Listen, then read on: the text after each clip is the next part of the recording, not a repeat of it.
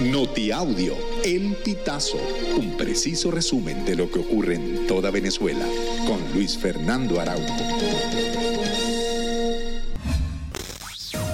Amigos, bienvenidos a una nueva emisión del Notiaudio El Pitazo. A continuación, las informaciones más destacadas. Fedeagro denunció que el precio del café en Venezuela no cubre los costos de producción. Así lo indicó el caficultor Félix Saavedra.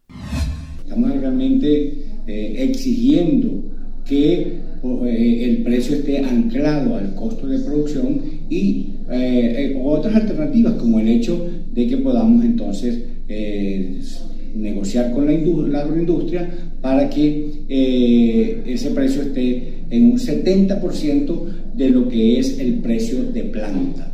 La cuenta arroba el Pitazo TV se encuentra bloqueada desde este 18 de septiembre por la red social X, anteriormente llamada Twitter, que tomó la decisión debido a que detectó algunos intentos de terceros de ingresar a nuestro espacio. De acuerdo con la compañía, ejecutó el cierre como medida de seguridad, mientras el equipo del Pitazo trabaja para restablecer el espacio. La compañía X sugiere que abramos otra cuenta, con lo que perderíamos el contacto con más de un millón de usuarios, nuestra audiencia, que durante nueve años ha recibido informaciones de los aconteceres nacional e internacional de manera ininterrumpida. El Pitazo ha cumplido con todas las condiciones de la compañía, por lo que esperamos toda su colaboración para el restablecimiento de la cuenta.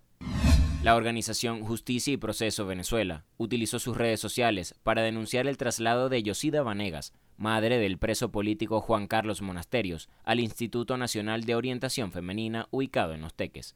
El traslado de Vanegas se produce luego de 33 días, cuando la mujer fue detenida por la Dirección General de Contrainteligencia Militar en una alcabala fronteriza. La ONG pidió a la juez Angie Garfi, encargada del Tribunal Primero de Control con Competencia en Terrorismo, que otorgue la libertad de manera inmediata a Vanegas. Las madres de niños y niñas con retinoblastoma temen perder la lucha que han llevado durante años junto a sus hijos diagnosticados con esta enfermedad. El cierre de la unidad de oncología ocular del Hospital Luis Racetti en Caracas pone en riesgo al menos a 120 pacientes de todo el país que son atendidos mensualmente. Una patología impredecible que afecta especialmente a niños de 0 a 5 años de vida y que avanza semanalmente, mantiene a las madres en angustia. El único centro gratuito para atender a estos pacientes es el Luis Racetti, donde también se encuentra la única especialista en retinoblastoma del país. El presidente colombiano Gustavo Petro aseguró que la posición de cerrar la frontera entre Colombia y Panamá no es eficaz para parar el aumento del flujo migratorio. Petro considera que para reducir el flujo se deben atajar los problemas en los países de origen. El gobierno de Colombia no ha tomado una medida concreta para atender la crisis humanitaria en la frontera, por donde han pasado ya más de 350.000 personas, en su mayoría venezolanas.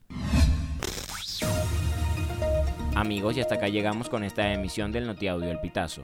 Recuerda hacerte super aliado para mantener vivo el periodismo independiente en Venezuela. Narró para ustedes Luis Fernando Araujo.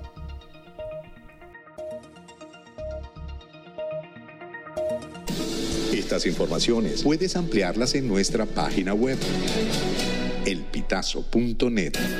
También recibimos tus denuncias vía SMS o WhatsApp a través del 0414-230-2934.